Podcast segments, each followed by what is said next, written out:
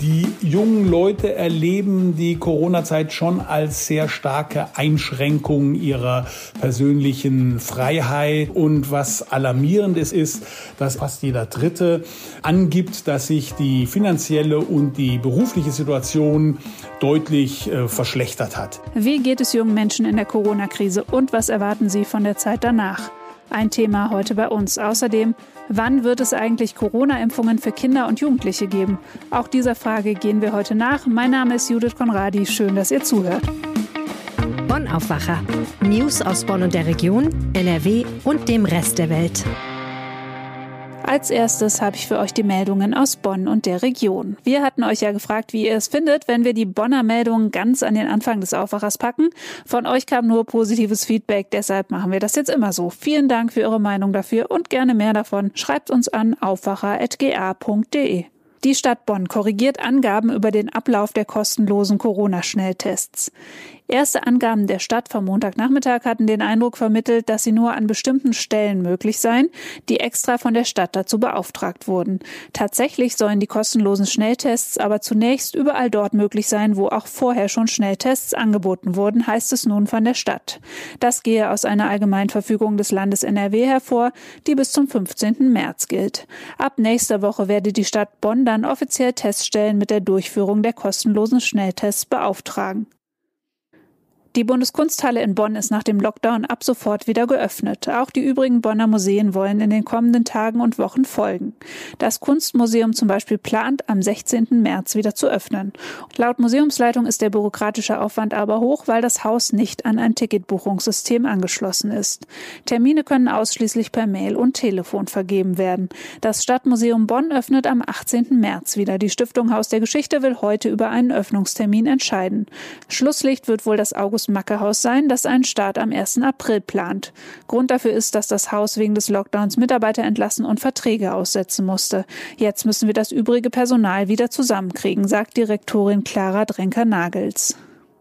Die Polizei im Rhein-Sieg-Kreis hat die Kriminalstatistik für das letzte Jahr vorgestellt. Die Zahl der Straftaten sei um rund vier Prozent zurückgegangen. Sie liegt bei knapp 4.500 Straftaten pro 100.000 Einwohnern. Das ist etwa ein Drittel unter dem Landesdurchschnitt. Besonders warnt die Polizei vor Betrugsfällen. Gerade ältere Menschen sollten vorsichtig sein. Normalerweise informiert die Polizei regelmäßig auf Veranstaltungen über die Maschen der Täter. Das sei aktuell aufgrund der Pandemie nur eingeschränkt möglich. Auch in Bonn stellte die Polizei Zahlen für das vergangene Jahr vor. Im Bereich der Kinderpornografie wurden demnach 182 Fälle registriert, mehr als doppelt so viele wie 2019. Grund dafür ist nach Angaben der Bonner Polizei, dass die Beamten verstärkt gegen Kinderpornografie vorgegangen seien. Das Thema soll künftig in Bonn ein Schwerpunkt sein. Auch die Zahl der Diebstähle aus Keller- und Abstellräumen sowie der schweren Körperverletzungen habe zugenommen, Einbrüche seien hingegen zurückgegangen. Über die Zahlen für ganz NRW haben wir gestern bereits im Aufwacher gesprochen. Die Folge könnt ihr euch gerne nochmal anhören. Da haben wir zum Beispiel darüber geredet, welche Auswirkungen die Corona-Pandemie auf die NRW-Zahlen hat. Die Staatsanwaltschaft Köln nimmt keine Ermittlungen gegen den Kölner Erzbischof Rainer Maria Wölki auf. Mehrere Menschen hatten Anzeige gegen Wölki erstattet. Sie werfen dem Erzbischof Strafvereitlung vor. Konkret bedeutet das, dass die Aufklärung von Straftaten wissentlich verhindert wird.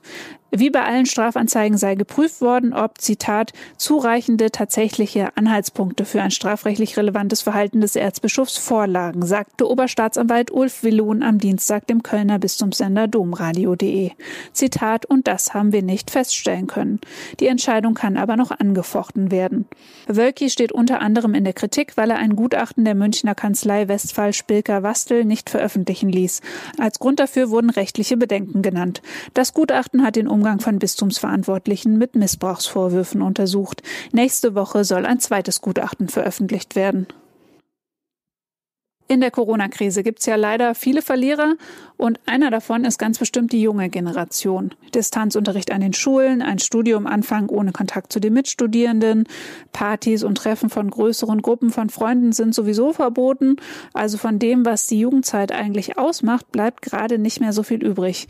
Ziemlich spannend ist ja deshalb, wie junge Leute selbst diese Zeit wahrnehmen. Mein Kollege Martin Kessler berichtet über die Studie Junge Deutsche 2021 und die hat sich genau mit diesem Thema beschäftigt beschäftigt. Martin, was ist das für eine Studie und wer wurde da befragt? Die Studie kommt von einem der renommiertesten Jugendforscher Europas. Das ist der gelernte Volkswirt Simon Schnetzer. Der hat eine Studie aufgelegt, in dem er junge Deutsche befragt. Das macht er schon seit über zehn Jahren. Ähm, diese Studie heißt Junge Deutsche 2021 und er hat sie im Herbst des vergangenen Jahres befragt. Insgesamt 1600 ähm, ähm, junge Leute im Alter zwischen 14 und 39 Jahren. Das ist äh, über Online, also über das Internet ähm, geschehen und in dieser Größenordnung darf es als repräsentative Studie der Jugend in Deutschland in jetzt praktisch in Corona-Zeiten gelten. Okay, und jetzt zu den Ergebnissen. Wie erleben denn junge Leute gerade die Corona-Zeit?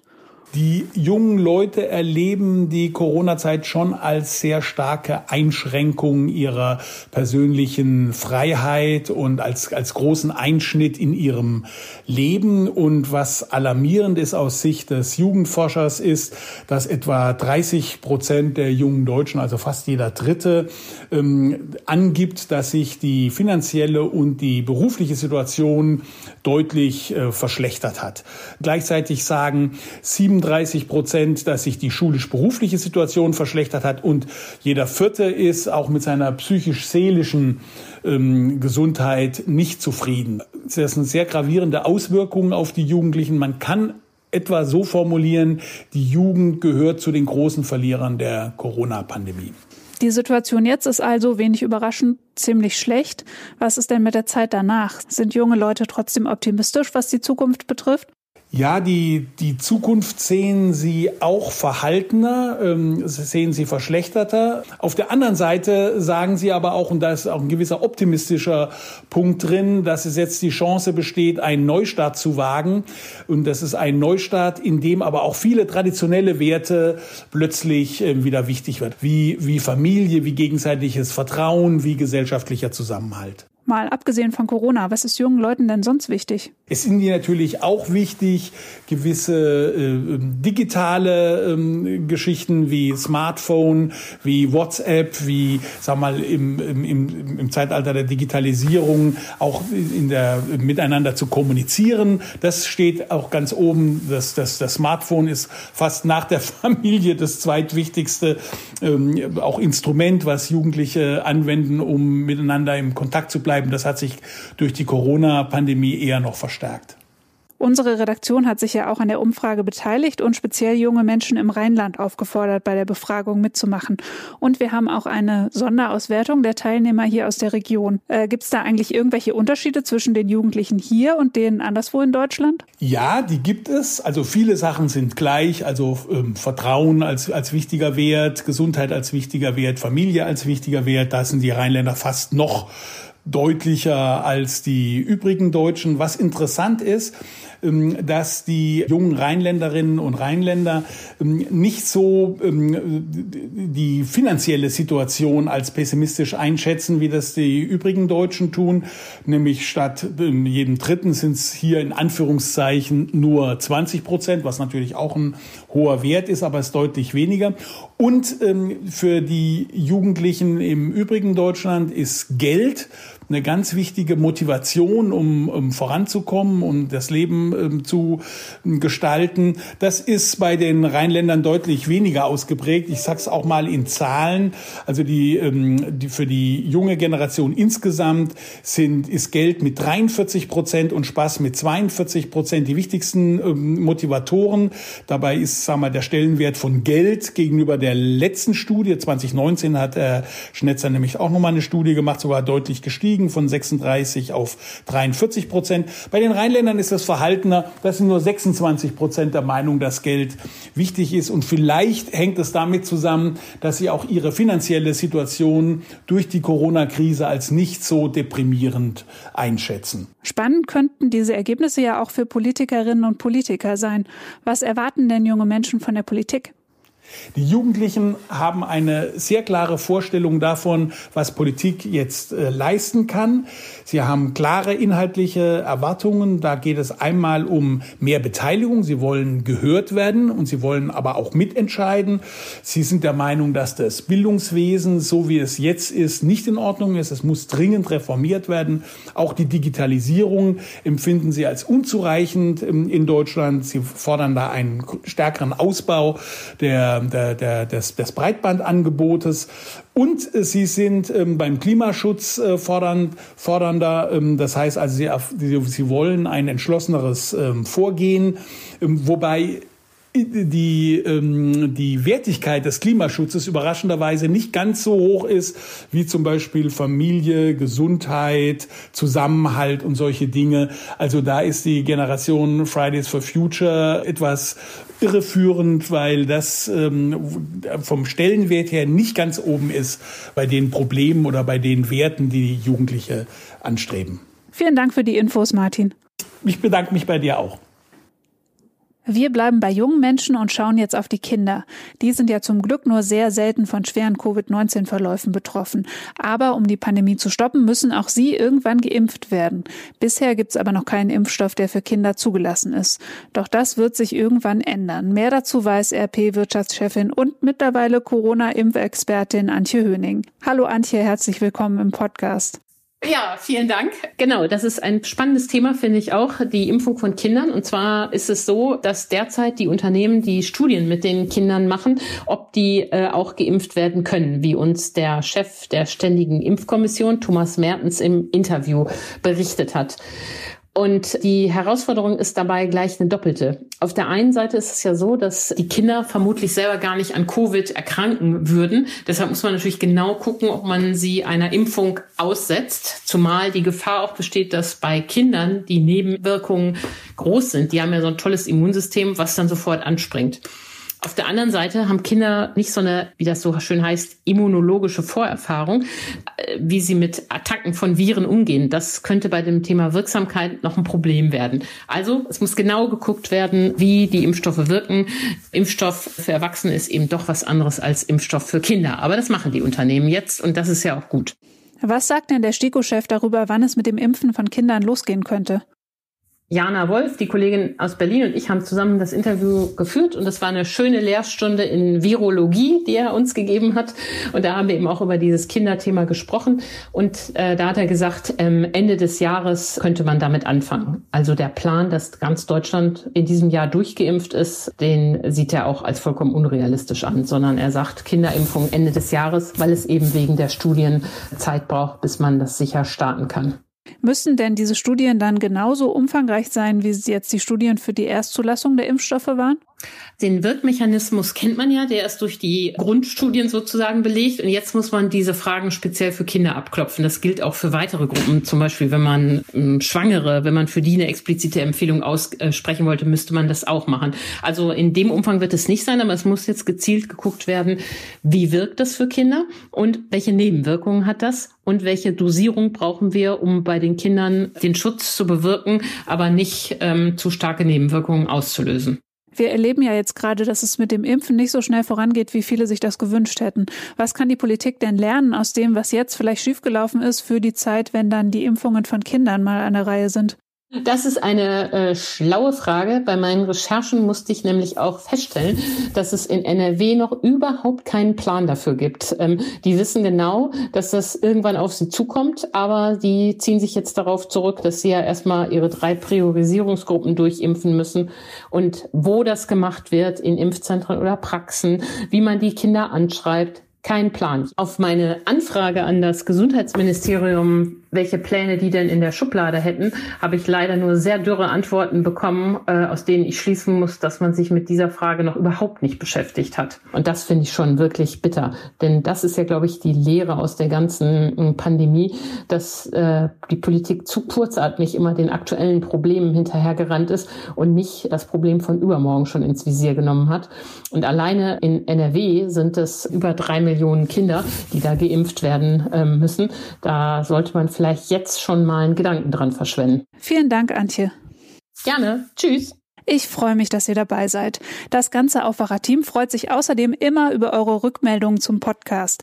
Bei Fragen, Themenvorschlägen oder Feedback zur Folge schreibt uns gerne an aufwacher.rp-online.de. Außerdem haben wir noch ein Angebot für euch. Für weniger als 35 Euro bekommt ihr ein ganzes Jahr lang vollen Zugriff auf alle Premium-Artikel bei RP Online und auch noch das gute Gefühl, diesen Podcast möglich zu machen. Alle Infos für ein RP Plus Abo findet ihr unter rp-online.de slash abo-aufwacher. Und jetzt schauen wir noch auf den Mittwoch. Auf den Straßen in NRW war im vergangenen Jahr wegen der Corona-Krise ja zeitweise deutlich weniger los als sonst. Ob sich das auch auf die Unfallzahlen ausgewirkt hat, das erfahren wir heute. NRW-Innenminister Herbert Reul stellt nämlich in Düsseldorf die Verkehrsunfallstatistik für das Jahr 2020 vor. Und auch die einzelnen Polizeibehörden im Land veröffentlichen heute jeweils ihre lokalen Unfallstatistiken. Ein halbes Jahr nach einem blutigen Angriff auf einen Mann in Stolberg stehen im Prozess am Landgericht Aachen heute die Plädoyers und vermutlich das Urteil an. Als mutmaßlicher Messerstecher angeklagt ist ein 21-jähriger Deutscher mit irakischen Wurzeln. Er soll sein türkischstämmiges Opfer angegriffen haben, weil dessen Familie vor der Kommunalwahl auf einem Plakat der AfD zu sehen gewesen sein soll. Ihm wird gefährliche Körperverletzung vorgeworfen. Der Angeklagte soll das Foto der Familie mit dem Zusatz Gottesleugner in den sozialen Medien gepostet haben haben, ebenso wie ein Symbol der Terrormiliz Islamischer Staat. Der 21-Jährige ist vom Landeskriminalamt als Gefährder eingestuft. Im Düsseldorfer Museum Kunstpalast eröffnet heute eine große Ausstellung zum 90. Geburtstag des in Mönchengladbach lebenden Künstlers Heinz Mack. Wer sie sich anschauen möchte, muss sich wegen Corona über die Website des Museums anmelden. Außerdem gibt's digitale Führungen über die Videotelefonie-Software Zoom. 60 Minuten lang erklärt da eine Expertin oder ein Experte live die Kunst von Mack. Die digitale Führung kostet 5 Euro, die Teilnehmerzahl ist begrenzt, die Erstauflage heute ist bereits ausgebucht. Die Schau beinhaltet ungefähr 100 teils raumgreifende Arbeiten von Mack und ist vorwiegend seinem Frühwerk aus den 1950er bis 1970er Jahren gewidmet.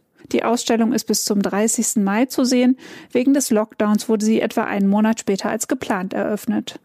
Einen ausführlichen Bericht dazu haben wir bei RP Online schon veröffentlicht. Ich packe ihn euch in die Show Notes. Das Verwaltungsgericht Minden verhandelt heute über einen Streit um Löschkosten nach einem Brand in einem Schlachthof. 2016 war ein Betrieb der Firma Westfleisch in Paderborn abgebrannt. Das Unternehmen soll 53.000 Euro für den Einsatz zahlen, lehnt das aber ab. Und jetzt zum Schluss noch ein Blick aufs Wetter.